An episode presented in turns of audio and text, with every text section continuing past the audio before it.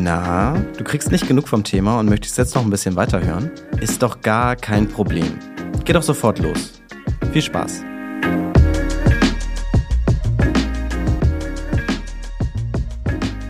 Hallo und herzlich willkommen, Elisa Albrecht. Ich freue mich sehr, dass du heute da bist und ja, dich meinen Fragen stellen wirst, was das ganze Krypto-Universum angeht. Aber stell dich doch erstmal bitte selbst vor. Was ist denn eigentlich euer Anliegen bei Fem Capital? Ja, hallo, vielen Dank für die Einladung erstmal. Ich bin Elisa Albrecht und genau, ich bin die Gründerin von Farm Capital.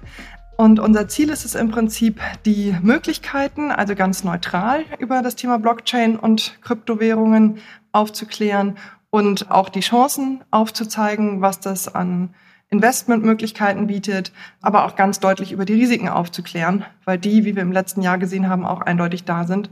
Und meiner Meinung nach es ganz wichtig ist, dass man über all diese Dinge informiert ist, um dann auch clevere Investments tätigen zu können. Ansonsten ist es tatsächlich das, was so oft gesagt wird, dass es wie Gambling ist und dass man auch ins Casino gehen kann. Aber bietet ihr das dann nur für Frauen an? Genau. Wir versuchen Frauen in den Space zu bringen, weil es meiner Erfahrung nach, also ich bin seit zehn Jahren mit Krypto beschäftigt und ähm, es gibt ganz wenig Frauen immer noch nach wie vor. Es hat sehr zugenommen in den letzten zwei Jahren, aber ansonsten war ich ganz häufig die einzige Frau irgendwo auf Meetups oder auf Konferenzen, eine von ganz, ganz wenigen. Und ähm, das, genau, das ist die, die Idee und die Vision, das zu verändern. Wie ist denn so der Anklang? Ich finde das ja sehr spannend. Interessieren sich sehr, sehr viele Frauen für die Blockchain? Weil wenn ich an mich selber denke und ähm, ja, jetzt so beruflich muss ich mich da scheinbar ja mit beschäftigen im Podcast auf jeden Fall. Äh, ich habe ja diese Reise, bin ich ja angetreten, aber wenn ich jetzt so privat denken würde, dann, das würde mich doch viel zu sehr überfordern. Sind das dann wirklich sehr, sehr viele und was ist eigentlich deren Anliegen, wenn sie zu euch kommen?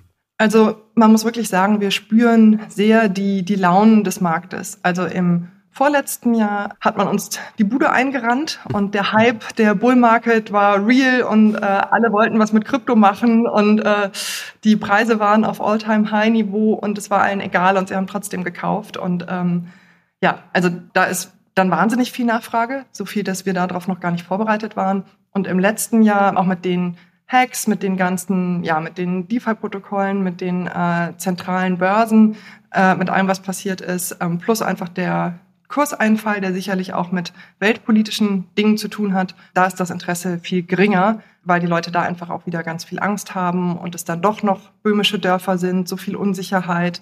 Und ähm, das trifft, glaube ich, auf Frauen wie auf Männer zu. Der Unterschied ist einfach, dass Frauen sich tatsächlich noch weniger mit dem Thema Investment und Finanzen auseinandersetzen. Und das noch in Kombi mit Technik und IT, das ist die Herausforderung. Aber deswegen glauben wir auch, dass es ganz wichtig ist, dass wir das machen, was wir machen. Ihr sagt ja auch, es gibt keine dummen Fragen. Was sind denn da eigentlich so für Fragen, die ja sehr häufig gestellt werden? Ähm, tatsächlich das, was man wirklich auch so in der Presse häufig liest. Also, okay, aber Krypto und Bitcoin benutzen doch nur Kriminelle. Das ist noch der Haupt-Use-Case. Oder ähm, die Umweltverschmutzung, die, der Energieverbrauch. Das sind, glaube ich, die beiden großen hauptsächlichen Fragen. Dann ja ganz viel Unklarheit, auch was zum Beispiel das Thema Verschlüsselung angeht, im Sinne von, ähm, dass es anonymisiert ist, dass viele glauben, ja, es ist halt das Beste, um Lösegeldforderungen, weiß ich nicht, zu stellen, ähm, auch wenn ich damit nicht viel Erfahrung habe, aber ähm, das ist definitiv nicht das Beste, weil das für immer nachvollziehbar ist, weil es auf dieser Blockchain, in diesem dezentralen Orderbuch, wie man so häufig sagt, alles erfasst wird und für immer da drin steht. Und insofern, wenn ich jemals jemanden entführen würde, dann würde ich das definitiv mit Cash machen und nicht mit Krypto. Ich hoffe, das passiert nicht. Dass du nicht. noch eine Karriere im äh, Kidnapping äh, planst oder so. Genau. Aber ja, also das Argument habe ich auch schon mal gehört, aber ganz klares Gegenargument wäre dann ja auch zu sagen, ja, aber dann kann man ja eher Bargeld nehmen, weil das ist ja noch weniger nachzuvollziehen als Kryptowährung zum Beispiel, oder? Genau, absolut. Also wenn du, wenn du heute im Darknet irgendwelche, also das Darknet ist eben immer eines der großen Beispiele, wobei ich, wie gesagt, seit zehn Jahren mich mit dem Thema Krypto, Blockchain auseinandersetze und ich war noch nie im Darknet. Ich weiß gar nicht, wie ich da hinkomme. Also das ist, ähm, dieses Vorteil hält sich sehr wacker, aber da ist eben einfach alles für immer nachvollziehbar, egal was du machst. Und auch jede Transaktion, die ich mache, die völlig legal ist, wenn ich auf mein Konto Geld überweise oder von meinem Bankkonto auf mein Kryptokonto, dann sind auch das Transaktionen, die für immer nachvollziehbar sind. insofern, an der Stelle haben wir noch ganz schön viel Aufklärungsarbeit zu leisten. Ja, dass alles nachvollziehbar ist oder eine lange Zeit auf jeden Fall drinbleiben wird, das wissen wir ja auch vom Internet. Und als ich mal äh, ein bisschen recherchiert habe, bin ich darauf gestoßen, dass du studierte Ethnologin bist. Und da frage ich mich, wie kommt man denn dann auf Kryptowährung? Gute Frage. Also die Entscheidung, Ethnologie zu studieren, war klar, irgendwie nach dem Abi, da ging es mir darum, was kann ich irgendwie verändern. Ich wollte irgendwie die Welt verstehen, ich wollte irgendwo Zusammenhänge verstehen und was verbessern können. Und habe dann ganz unterschiedliche Jobs gemacht, habe mich auch mit äh, unterschiedlichen Firmen selbstständig gemacht und bin dann eben durch Zufall, durch einen Freund vor zehn Jahren auf das Thema Krypto gestoßen, war am Anfang auch extrem skeptisch. Damals kannst du dir vorstellen, da hat noch keiner von Krypto gesprochen. Und das war noch, ja, das war eine ganz andere Zeit. Da konntest du mehr oder weniger noch alles lesen, was zu Krypto veröffentlicht wird im Netz. Also das war eine ganz, ganz kleine Blase. Und ähm, dann habe ich mit der Zeit verstanden, was dahinter steht, was es bedeutet, wenn wir zentralisierte Systeme aufbrechen können, wenn wir dezentrale Systeme haben, wenn wir Werte im digitalen Raum haben, über die wir uns definieren können und wo wir im digitalen Raum letzten Endes in Austausch und in Verträge daran arbeiten können miteinander was wir bisher nur im analogen Raum können. Im digitalen Raum brauchen wir immer den Intermediate, wie es im Englischen heißt, also den Mittelsmann, sei das eine Bank oder sei das ein Notar oder wer auch immer. Und das war immer so die Hürde, die wir noch nicht geleistet oder die wir noch nicht genommen haben im digitalen Raum. Und das ist letzten Endes durch Blockchain. Gibt es da jetzt einen Weg und gibt es eine Perspektive? Und als ich das angefangen habe zu verstehen über unterschiedliche Use Cases, auch die sehr eye-opening waren, da habe ich dann angefangen, mich mehr mit auseinanderzusetzen. Und deswegen letzten Endes passt es eigentlich total gut, weil ganz viel auch an Missständen, die auf der Welt passieren, wo Menschen unter korrupten Systemen und unter korrupten Finanzsystemen leiden, da bietet Krypto eine Perspektive. Und ähm, insofern eigentlich passt es dann wieder ganz gut zu der Ethnologie.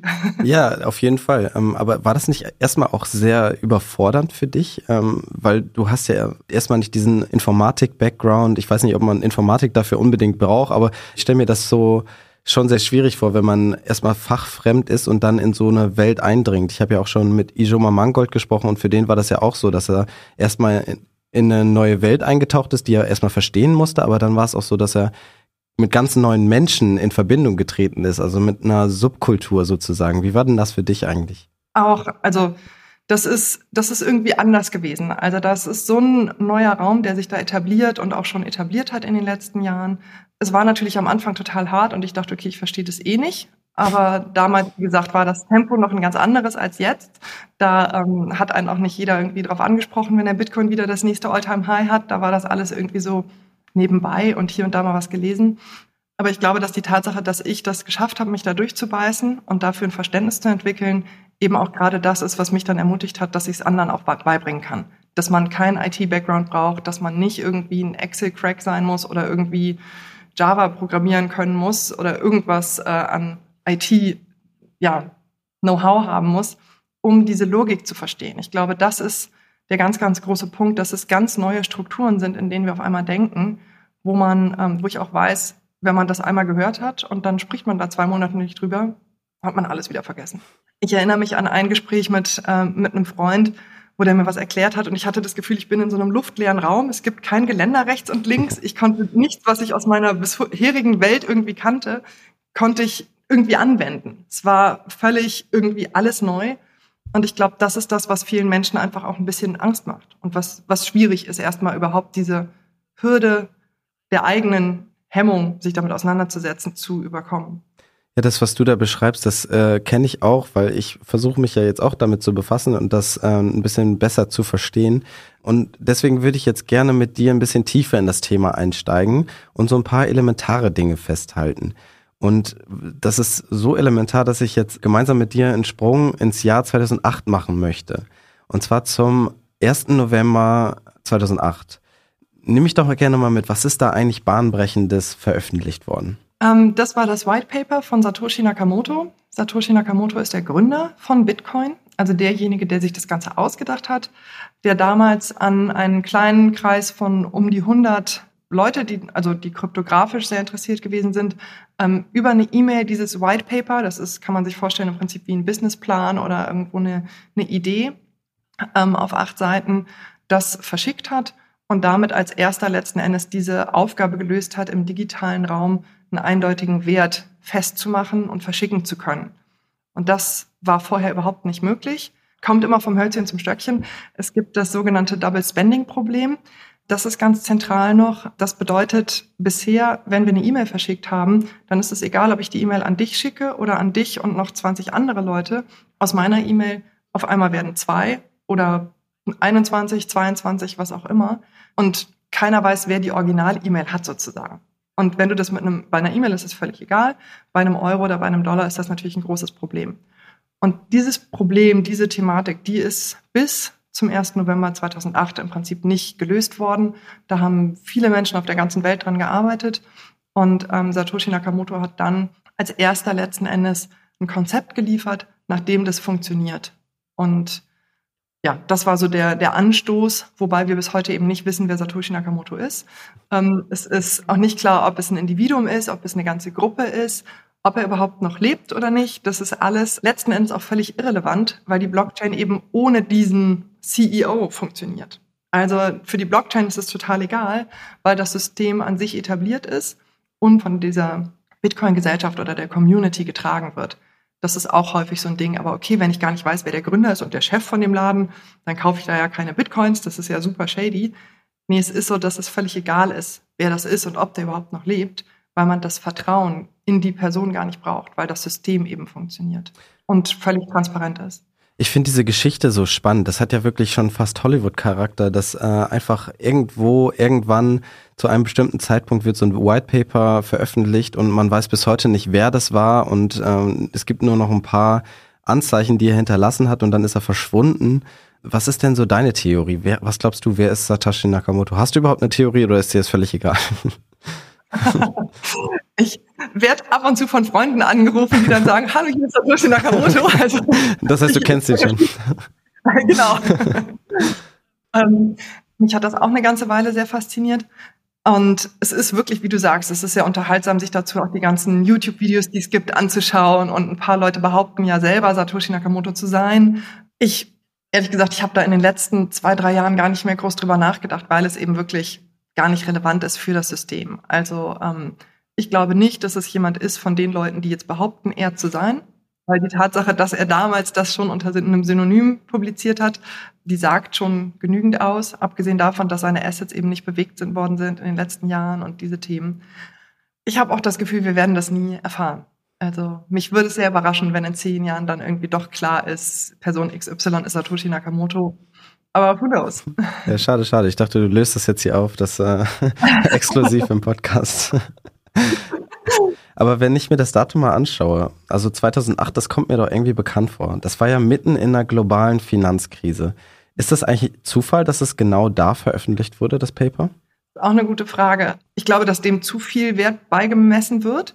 Ich glaube, das war vom Timing auch für die ganze PR-Story sozusagen war es total gut. Also kurz danach sind die Lehman Brothers insolvent gegangen und irgendwie alles ist zusammengebrochen letzten Endes. Das ist für die Geschichte macht das total Sinn für den Ablauf. Ob Satoshi Nakamoto das Paper jetzt in der Schublade hatte schon seit zwei Jahren und auf die nächste Finanzkrise gewartet hat und es dann gedroppt hat, hm, I don't know. Ich würde fast denken, dass es tatsächlich Zufall war, dass der einfach in dem Moment, in dem er dann fertig war, das Ganze veröffentlichen wollte und raus in die Welt bringen wollte. Und ob der überhaupt geglaubt hat, dass das so bahnbrechend werden wird, wie es das geworden ist, ähm, steht natürlich auch nochmal auf einem ganz anderen Zettel. Also ja, wenn wir irgendwann wissen, wer er ist, dann ähm, wäre es auf jeden Fall wahnsinnig spannend, ihn diese ganzen Fragen zu fragen. Aber liegt nicht auch eigentlich so ein bisschen das Grundproblem, was der Bitcoin versucht zu lösen, darin, in dieser Skepsis den Banken gegenüber, die sich 2007, 2008 bei ganz, ganz vielen Menschen ausgebreitet hat, äh, nachdem ja klar wurde, dass ganz, ganz viele von diesen Banken mit faulen Krediten gehandelt hat. Absolut. Also ich glaube, dass das für die ganzen Early Adopters oder wie in der Kryptowelt wird häufig von den OGs, von den Original Gangstern gesprochen, dass das eine Idee ist, die diese Community vereint oder die uns vereint. Dass das Finanzsystem, so wie wir es kennen, und wie es sich auch alle paar Jahre wieder offenbart, eben dass es eigentlich in einer gewissen Weise kränkt und dass es nicht fit ist und dass es nicht gut ist und dass es die Reichen reicher macht und die, die ohnehin schon strugglen, wirklich da weiterhin drunter leiden. Das, das haben wir schon so oft gesehen. Also in Argentinien ist alle zehn Jahre drastische Finanzkrise und trotzdem verändert sich nichts. Also das war nicht groß anders als die Finanzkrisen vorher, im Sinne von, dass wir gesehen haben, dass das System nicht funktioniert.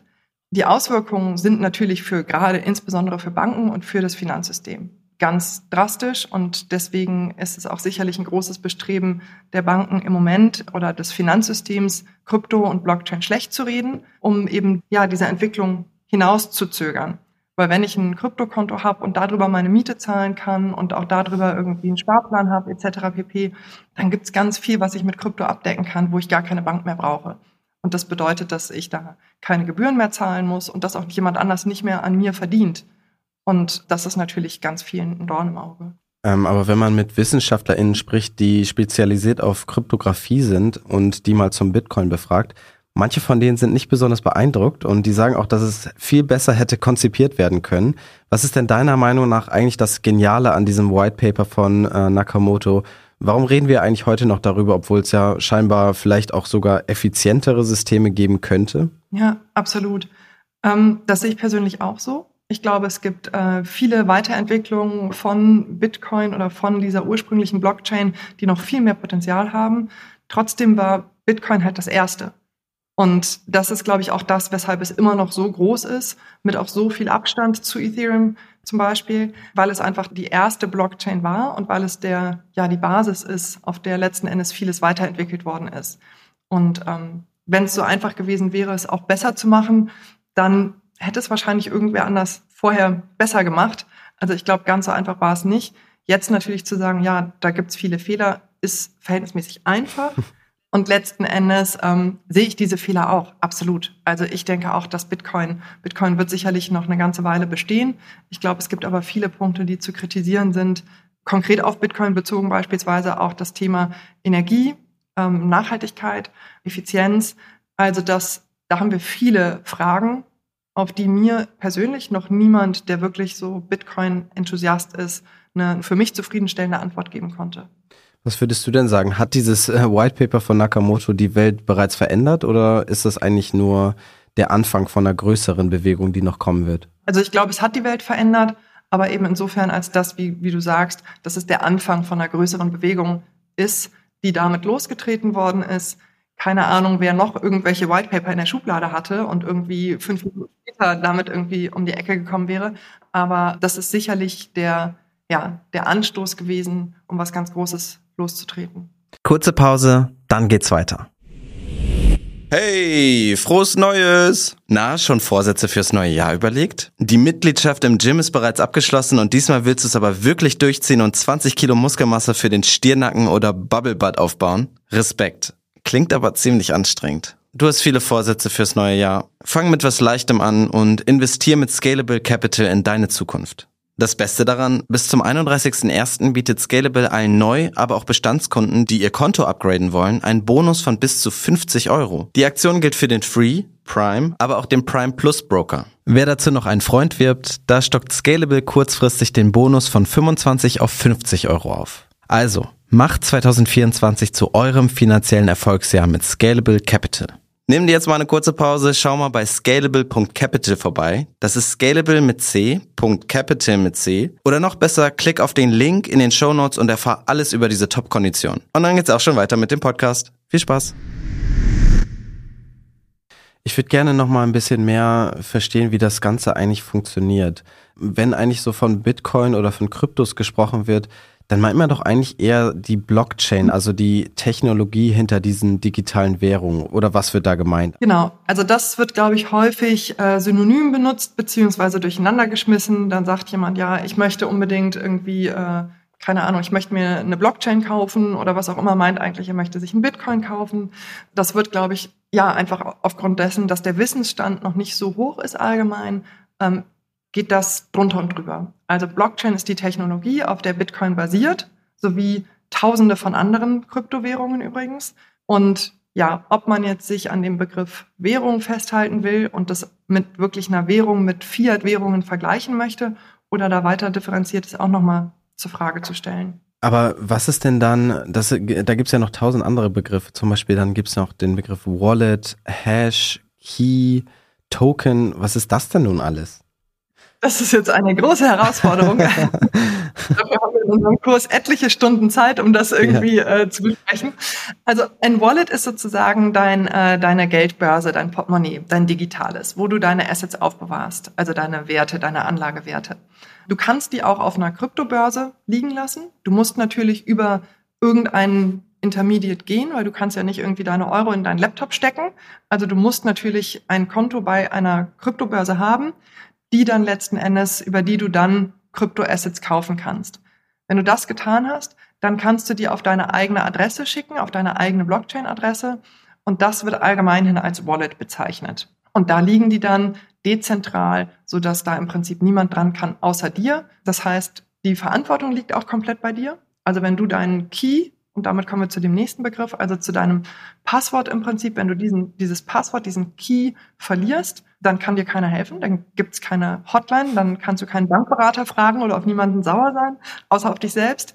Das ist dann wirklich die Verantwortung, die bei dir liegt. Aber wenn sowas passiert wie das, was wir letztes Jahr gesehen haben, dass so eine Börse zum Beispiel insolvent geht wie FTX, dann tangiert dich das im Prinzip überhaupt nicht, weil du deine Assets selber sozusagen unter deinem digitalen Kopfkissen liegen hast. Wenn wir das jetzt alles so verstanden haben, wie läuft dann der Verschlüsselungsmechanismus beim Bitcoin in der Praxis ab? Hast du da ein praktisches Beispiel für mich, weil das ist schon sehr, sehr komplex, wenn man sich das anguckt. Ich habe tausende Videos dazu mir angeguckt, habe es versucht zu verstehen. Ich glaube, ich habe es ein bisschen verstanden, aber vielleicht hast du noch mal ein besseres äh, Beispiel für mich. Also auch da kommt man wirklich vom Hölzchen zum Stöckchen, weil dann haben wir vorhin schon kurz drüber gesprochen, dann hat man das verstanden, aber dann sind da noch mal drei, vier andere Begriffe, die man noch gar nicht gesehen hat und auf einmal hat man irgendwie 24 Tabs da oben offen und hat noch keins verstanden. Genau.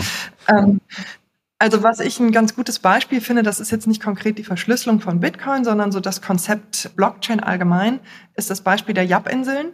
Das ist eine ähm, kleine Inselgruppe im Pazifik, die vor vielen, vielen Jahren haben die mit ganz großen Kalksteinen gehandelt. Und diese Kalksteine waren teilweise menschengroß beziehungsweise noch größer. Und das kann man sich ganz gut vorstellen, dass das natürlich gänzlich unpraktisch war, wohin wir hier mit Muscheln oder Salz oder Goldstücken bezahlt haben und unsere Werte darin aufbewahrt oder gespeichert haben, haben die sich irgendwie mit Kalksteinen abgeschleppt. Eigentlich total merkwürdig. Aber das System hat eben nicht so funktioniert, dass diese Kalksteine von A nach B gerollt worden sind, sondern dass es ein dezentrales Buch im Prinzip gab. Also es gab nicht einen Stammesältesten, der das vermerkt hat in irgendeinem Buch oder auf irgendeiner Tafel oder was auch immer, sondern diese Information ist über diese Inselgruppe ausgerufen worden, so dass jeder Teilnehmer oder jeder, jeder Bewohner dieser Inselgruppe, jeder Teilnehmer des Systems wusste, ah, okay, der Jared hat gerade sein Haus verkauft und dafür hat er jetzt den Kalkstein von Elisa bekommen und der steht irgendwie am Hafen hinter der großen Palme auf der rechten Seite. Und somit wusste jeder dort Bescheid über diese neue, neuen Besitzverhältnisse. Das heißt, wenn ich jetzt behaupten würde, dass ich hier mein Haus nicht verkauft habe, also dass mein Haus mir noch gehört und dass der Kalkstein mir aber auch gehört, also im Prinzip äh, ja betrügen wollte, müsste ich alle Inselbewohner davon überzeugen, dass das wahr ist. Und das ist im Prinzip unmöglich gewesen, beziehungsweise sehr, sehr unwahrscheinlich. Viel, viel schwieriger, als dass ich jetzt den Stammesältesten besteche oder weiß ich nicht, irgendwie äh, erpresse und der mal kurz was wegradiert und dann da irgendwie äh, die Bücher fälscht.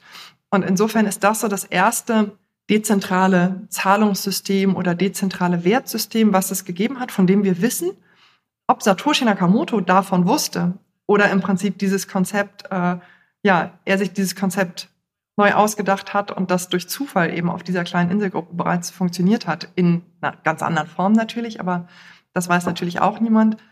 Aber das finde ich ist immer ein gutes Beispiel und ein bisschen anschaulicher, als wenn man jetzt anfängt mit, da stehen Serverfarmen auf der ganzen Welt, die verbrauchen ganz viel Energie mhm. und so weiter. Also das ist, glaube ich, diese Dezentralität und was das an Sicherheit und Transparenz auch mit sich bringt. Das heißt, wenn irgendwie der eine mit dem anderen irgendeinen Deal machen möchte, den er nicht öffentlich machen will, dann funktioniert das in dem System nicht, weil es ist alles öffentlich. Völlig egal, was du mit deinem Stein machst. Das System funktioniert nur so, selbst wenn du den woanders hinrollst, der Stein hat immer noch diese Besitzverhältnisse, wie er das zwei Stunden vorher hatte und wie alle auf diesen Inseln eben wissen. Und welche Rolle spielt dann da der Proof of Work oder der Proof of Stake? Darüber stolpert man dann ja auch relativ schnell, wenn man sich, wenn man versucht zu verstehen, wie dieser Verschlüsselungsmechanismus stattfindet oder wie auch diese Validierung stattfindet. Und was für Vor- und Nachteile hat das eigentlich? Das ist dann bei dem Inselgruppenbeispiel schwieriger zu, äh, deutlich zu machen.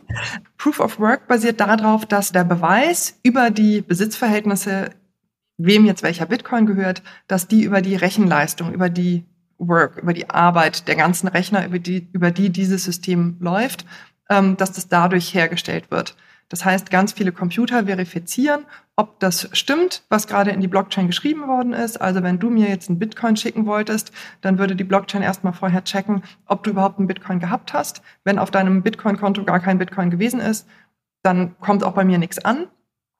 Und das wird von ganz, ganz vielen Rechnern auf der ganzen Welt im Prinzip validiert, wird kontrolliert, ob das stimmt und dann im Prinzip wird grünes Licht gegeben und dann kommt diese Transaktion in die Blockchain. Das verbraucht wahnsinnig viel Energie, weil die Computer eben alle sich um diese Aufgabe bemühen und am Ende gibt es einen Computer, der ausgewählt wird, der dann die Belohnung dafür bekommt. Und deswegen machen die das überhaupt. Das heißt, dein Einstiegskapital, um letzten Endes an der Bitcoin-Blockchain teilzunehmen, ist so ein Rechner beziehungsweise ähm, eine Grafikkarte und der Strom. Energie. Genau. Ja. Genau. Deswegen ist es ganz häufig so, dass es äh, ja in Ländern oder in Gegenden, wo der, der Strom besonders günstig ist, dass da die Rechenfarmen aufgebaut werden. Bei uns eine Bitcoin-Mining-Farm zu betreiben, macht gar keinen Sinn, weil die Energiekosten viel zu hoch sind und das würde mhm. sich überhaupt nicht mehr rechnen. Nun verbraucht das eben so wahnsinnig viel Energie und Energie ist eh unser Thema, auch schon vor letztem Jahr gewesen, aber seit letztem Jahr nochmal in einer ganz anderen Dimension. Und ähm, da gibt's viele in der Blockchain-Welt, die seit Jahren daran arbeiten, eine Weiterentwicklung von Bitcoin zu finden. Wie können wir trotzdem noch die gleiche Stabilität haben, die gleiche Sicherheit, die gleiche Transparenz und trotzdem das ganze System energieeffizienter zu machen? Und da ist der große Schritt gewesen, dieses Proof of Stake zu entwickeln. Das bedeutet, dass nicht jeder, der irgendwie möchte, an dem Netzwerk teilnehmen kann, sondern dass du im Prinzip Stake, also Anteile an diesem Netzwerk halten musst und die im Prinzip als Rücklage, als Sicherheit wegschließt. Das heißt, wenn du jetzt zum Beispiel die Ethereum-Blockchain, wenn du da teilnehmen möchtest, dann reicht es nicht, dass du dir eine Grafikkarte besorgst und das machst, sondern du musst auch Ether besitzen. Die werden dann weggesperrt in digitalen Safe, so kann man sich das vorstellen. Und wenn du irgendwas machen würdest, was nicht rechtens wäre, wenn du irgendwie versuchen würdest, eine Transaktion in diese Blockchain einzupflegen, die nicht stimmt, dann würden deine Ether vernichtet. Das nennt sich Burning. Und das ist im Prinzip das Konzept, wie bei Proof of Stake dieser ganze Pool an Computern, diese ganze riesengroße Masse, die bei, bei Bitcoin eben wahnsinnig viel Energie frisst, etwas verschmälert wird und die Leute selber ein intrinsisches Interesse haben, die richtigen Transaktionen zu validieren, weil ansonsten ihre eigenen Anteile verbrannt werden. Nur noch mal zum Verständnis. Wie entsteht dann in diesem Währungssystem so, dass dieses wichtige Vertrauen, was ja eigentlich jede Währungseinheit benötigt? Also, wenn ich zum Bäcker gehe, dann vertraue ich ja auch darauf, dass ich mit meinen 10 Euro, dass, dass er das akzeptiert, also dass er die 10 Euro als äh, Währung akzeptiert. Wie entsteht das dann in Kryptowährungen? Und dann auch im Bitcoin? Ich glaube, dass diese Frage im Prinzip zwei Perspektiven oder zwei Dimensionen hat. Das eine ist, wie kommt das Vertrauen in die Kryptowährung zustande? Und das ist ja häufig und insbesondere im Moment auch wirklich nicht sehr groß, muss man ganz fairerweise sagen. Und das ist, glaube ich, was, wo, wo die Leute verstehen müssen, wie es funktioniert und ähm, was die Zusammenhänge sind. Das ist das eine. Die, die Zusammenhänge von Vertrauen auch in Fiat-Währungen sind ja teilweise auch etwas an den Haaren herbeigezogen. Mhm. Ob man jetzt irgendwie einer Fiat-Währung vertraut oder nicht, hängt letzten Endes von dem System ab, in dem man lebt oder aus dem diese Fiat-Währung kommt. Ob das Vertrauen dann gerechtfertigt ist oder nicht, steht nochmal auf dem anderen Blatt. Was ein ganz großer Punkt ist in diesem ganzen Krypto-Kontext, ist im Prinzip der Begriff trustless, also vertrauenslos, nämlich, dass wir kein Vertrauen mehr brauchen. Wir brauchen kein Vertrauen in den Mittelsmann, also in die Bank, um letzten Endes dieses System nutzen zu können. Bisher musste man irgendwo sich jemanden suchen, über den man dann letzten Endes seine Bankgeschäfte abwickeln kann. Da hat man sich dann eine Bank ausgesucht, manche bewusster, manche nicht so bewusst. der man vertraut. Ob dieses Vertrauen gerechtfertigt ist, ist dann auch nochmal eben eine andere Frage. Aber letzten Endes genießen die Banken unser Vertrauen. Nicht zuletzt, weil wir auch keine Alternative gehabt haben, muss man zugeben. Bei Krypto brauchst du das Vertrauen nicht, weil das System in sich funktioniert. Ich brauche nicht zu kontrollieren. Also wenn ich mit dir irgendwie einen Trade machen möchte, du möchtest zum Beispiel ein Ether verkaufen und ich möchte ähm, USDT verkaufen, dann können wir das über eine dezentrale Börse machen. Und dieser Trade geht nur durch, wenn sowohl du als auch ich meinen Teil der Abmachung einhalten. Und deswegen muss ich nicht wissen, wer du bist. Ich muss dir nicht vertrauen. Ich muss nicht deinen Kontostand checken oder gucken, ob du kreditwürdig bist oder irgendwas. Und ich brauche auch keinen Mittelsmann, der das für mich checkt, sondern es reicht, dass du das auf deinem Konto hast und dass du auch auf den Button klickst und sagst, ja, ich möchte mit Kryptoadresse XYZ ähm, diesen Trade machen. Und wir brauchen das Vertrauen in die andere Person nicht mehr. Was letzten Endes in meinen Augen ein großer Vorteil ist, weil wir geben da sehr viele Informationen im Moment frei, die wir eigentlich nicht preisgeben müssten. Das, was du da gerade beschreibst, wird den Banken aber ja überhaupt nicht gefallen. Die haben ja in diesem System keinen Platz mehr, oder? Ja, ganz genau. Das ist sicherlich ein, ein ganz großer Punkt. Ich glaube, dass es nach wie vor, es wird nach wie vor Banken geben, ganz klar. Also ähm, wir werden auch neue Systeme haben müssen. Ähm, das Thema äh, Aufbewahrung ist ja auch ganz groß. Du kannst dir vorstellen, wenn du selber deine Assets an diesem Wallet liegen hast und ähm, ja, wenn du dieses Wallet verlierst und da ist deine gesamte Altersvorsorge drauf, das ist natürlich höchst dramatisch und selbst bei mir ist es, wenn ich größere Summen über meine Wallets oder meine Kryptoadressen verschicke, double check ich auch immer noch mal alles gefühlt 27 Mal und mir wird immer noch ein bisschen heiß, mhm. weil ich genau weiß, wenn ich jetzt einen Fehler mache, dann ist es im Orbit und dann ist es weg. Und ich werde es nie wiedersehen, weil ich weiß nicht, wem diese andere Adresse dann gehört. Das ist nicht nachvollziehbar. Und ähm, insofern glaube ich, es gibt immer noch absolut eine Daseinsberechtigung für Banken, aber ein Großteil ist wirklich ja abbildbar über die Blockchain. Aber diese Freiheit, von der du gerade gesprochen hast, auch diese Angst, die du äh, ja auch selbst erlebst, wenn du ähm, solche Transaktionen tätigst, bietet das nicht auch ganz viele Nachteile? Also wenn, wenn ich alleingelassen werde, wenn ich nicht auf einen Mittelsmann zugreifen kann, wenn ich mal einen Fehler mache oder sowas. Das ist ganz interessant, weil das hängt total davon ab, mit wem man spricht.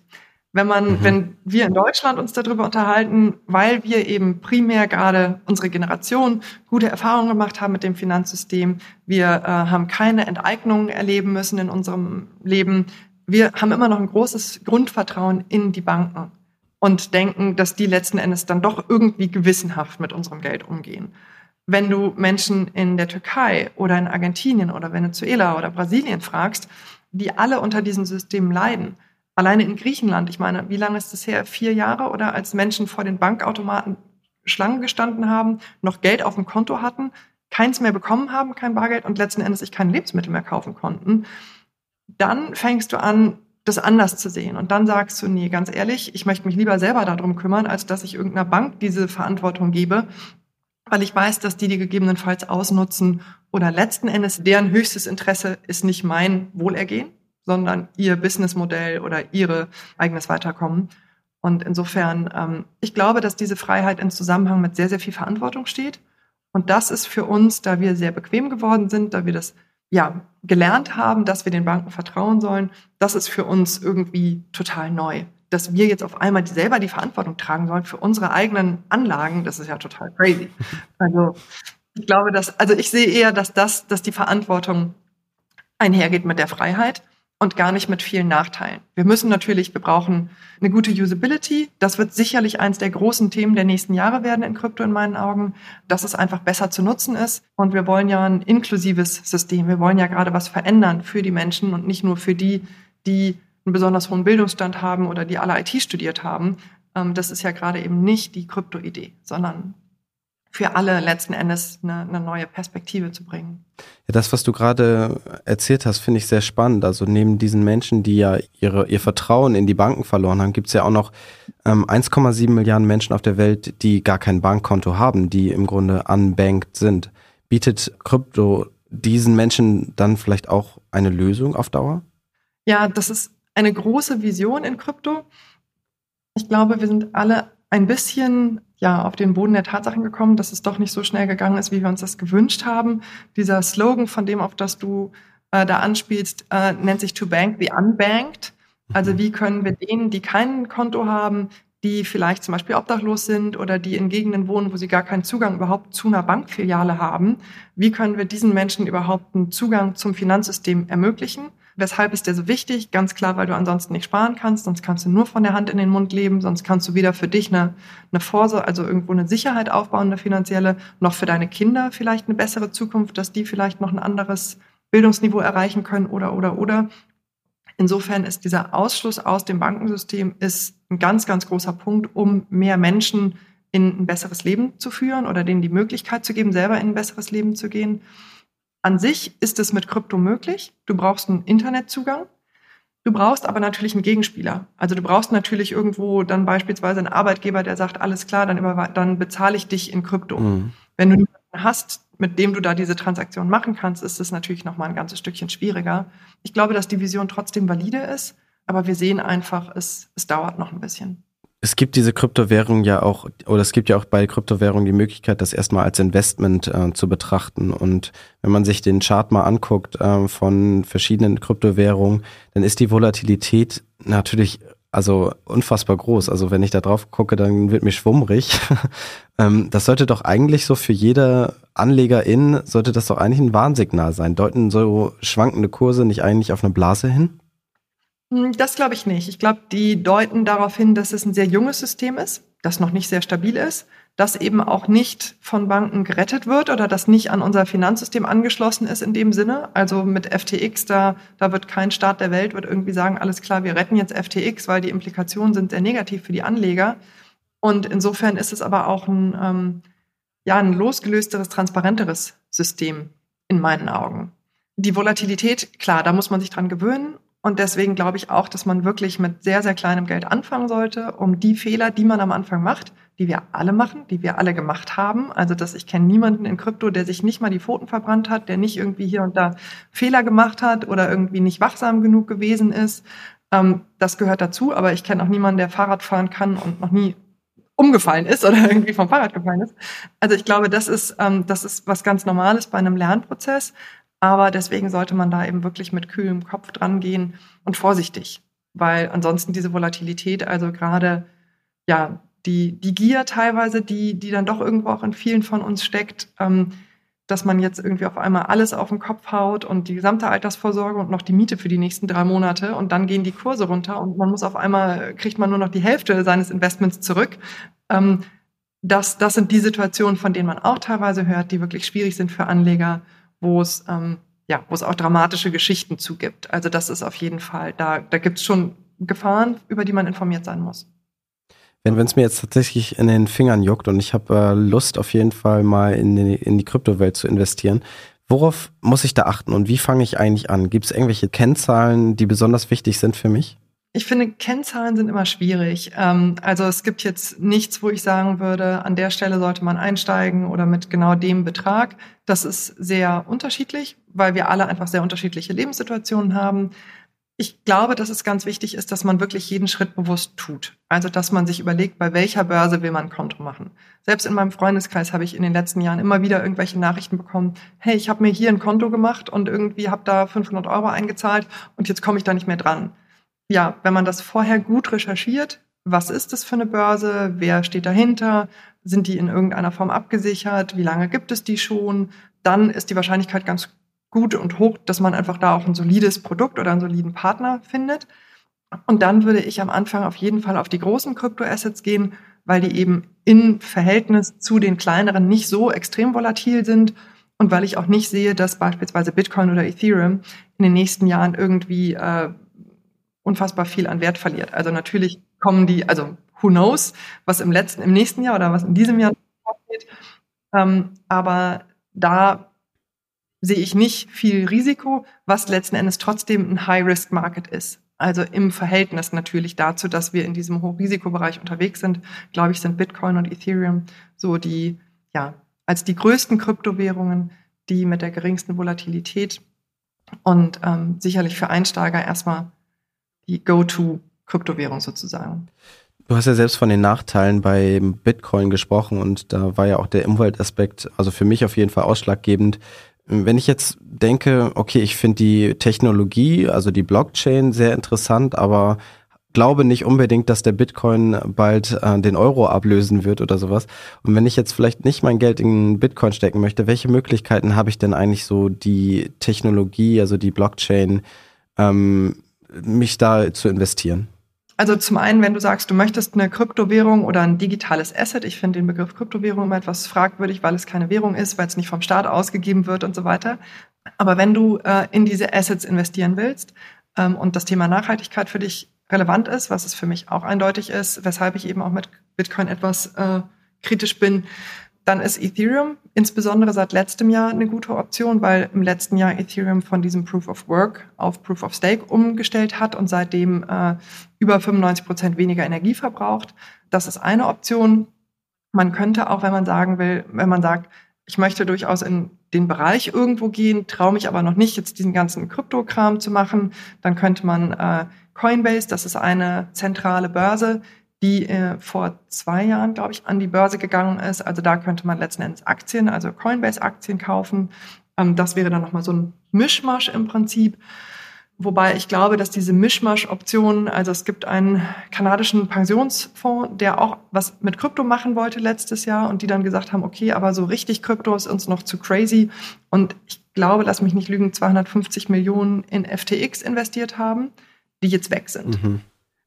Aber die sind weg, weil das eine zentralisierte Börse ist, weil es im Prinzip das alte System ist, weil die Geschäftsführung von dieser, von diesem Unternehmen machen konnte, was sie wollte. Und da ganz große, also Betrug in einem unfassbar großen Ausmaß stattgefunden hat, was eben nicht möglich ist, wenn es einfach nur ein Computerprotokoll ist, wo nicht ein Individuum und auch nicht zwei oder drei Individuen, sondern diese gesamte Community die Oberhand hat oder dieses System letzten Endes managt. Also da muss man immer gucken, manchmal sind diese halben Schritte oder diese Kompromisse, ich will was mit Krypto machen, aber noch nicht so ganz, ähm, sind gerade die, die einem ehrlicherweise das Genick brechen können. Ja, jetzt sind wir sehr, sehr tief in das Thema eingetaucht und ich habe äh, eine Menge mitgenommen. Ich hoffe, alle ZuhörerInnen auch. Ähm, ich möchte gerne aus dem Gespräch mit einer kleinen Prognose gehen. Mich würde man nämlich interessieren, was glaubst du denn eigentlich, wie wird sich die Kryptowelt noch weiterentwickeln? Was kann man da in den nächsten Jahren noch erwarten? Ich habe mal die Aussage gehört, äh, es wird irgendwann mehr Tokens als Webseiten geben. Würdest du da mitgehen oder was ist so deine Prognose für die, für die Zukunft, was das angeht?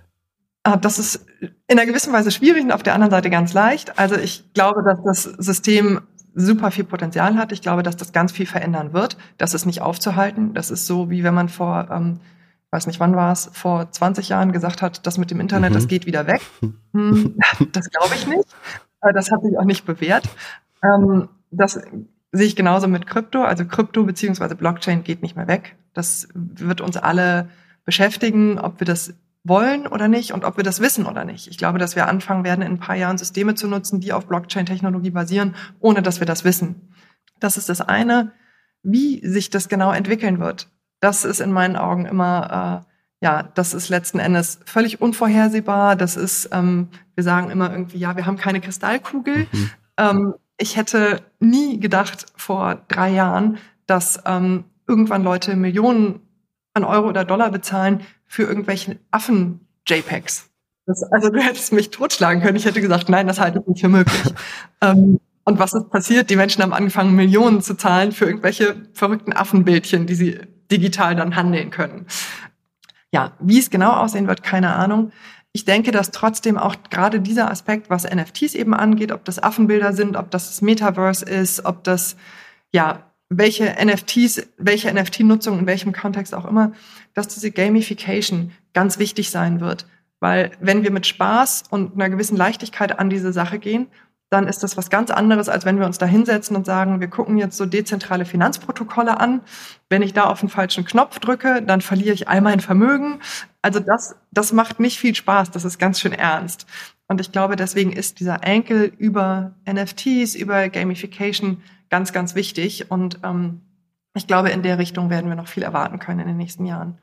Ja, das wird äh, interessant zu sehen sein, ob vielleicht unser nächster Bundeskanzler, Bundeskanzlerin irgendwann sagen wird, ja, NFTs, das ist für uns alle Neuland, obwohl das eigentlich schon alle irgendwelche Affenbilder hin und her traden oder sowas. Ja.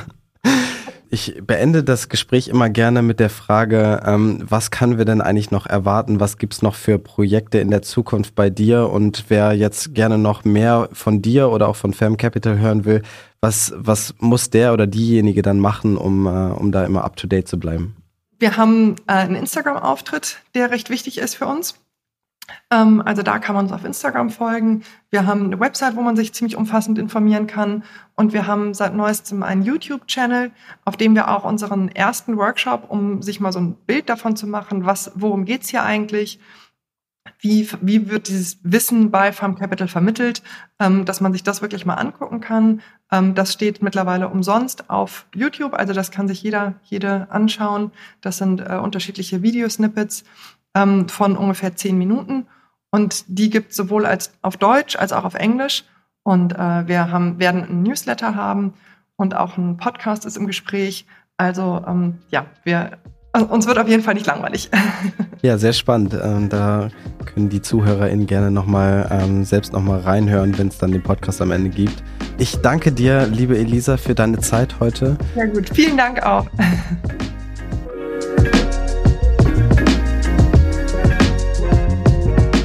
Expedition Interview ist ein Mint Original Podcast. Idee, Moderation und Produktion Jared Schmidtke.